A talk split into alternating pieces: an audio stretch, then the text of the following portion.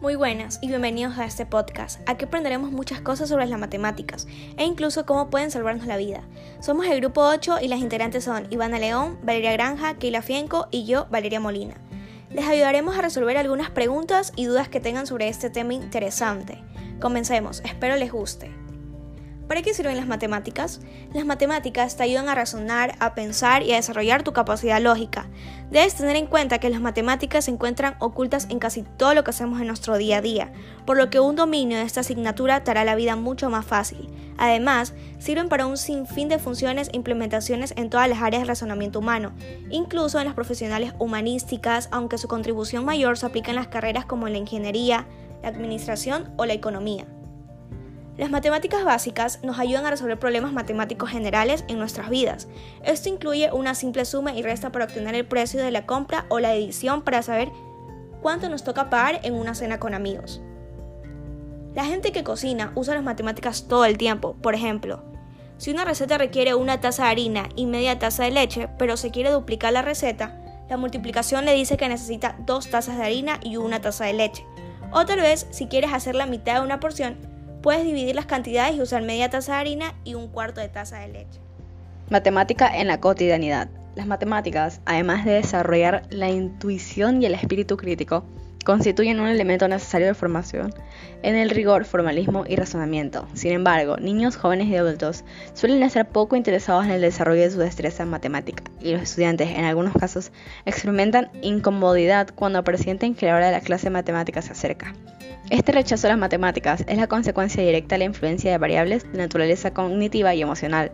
Por una parte, la dificultad objetiva de las matemáticas como disciplina y por otra, la manera subjetiva con el individuo afronta esa dificultad.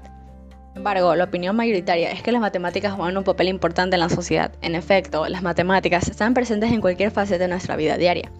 El uso de los cajeros automáticos de un banco, las comunicaciones por telefonía móvil, la predicción del tiempo, las nuevas tecnologías, la arquitectura, e incluso, aunque no es tan conocido, también en una obra de arte, en la música, en la publicidad, en el cine o en una lectura de un libro. De hecho, muchas veces el papel que juegan las matemáticas en la vida cotidiana es el de detectar mentiras o engaños que en ocasiones se producen en las facturas del IVA desglosado, en un crédito financiero, en las tasas de intereses de un préstamo hipotecario o en la adecuación de los salarios a la pérdida de poder adquisitivo.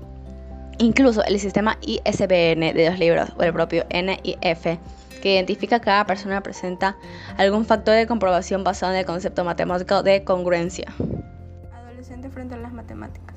Los adolescentes tienen problemas cuando de matemáticas se habla, debido a que lo ven como algo muy difícil o algo difícil de superar, pero todo se trata de actitud. Este problema no es solo con los adolescentes, sino también con personas mayores y niños.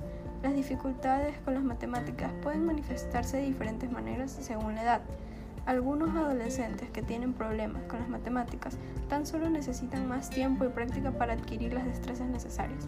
Otros necesitan apoyo y ayuda extra para lograrlo. En ocasiones, los estudiantes se sienten ansiosos, incluso cuando entienden lecciones de matemáticas.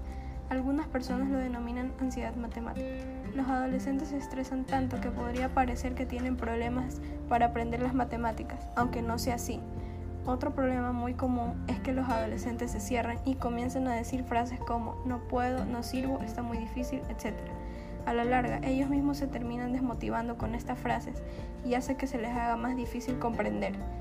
En cambio, si cambian su mentalidad con frases como si puedo, todo es posible, etc., se podría cambiar su forma de pensar, haciendo que se sientan en capacidad de lograr todo lo que se propongan.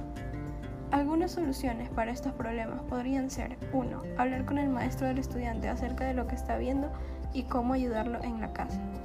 2.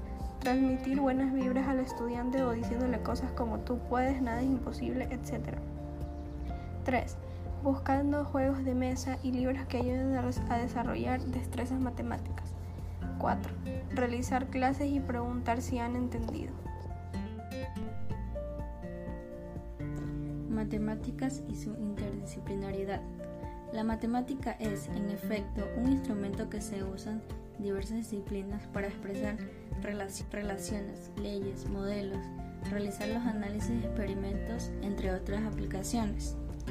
Esta relación de la matemática con las otras áreas del conocimiento tiene implicaciones importantes para la formulación del currículo, apelando a la integración horizontal de las asignaturas.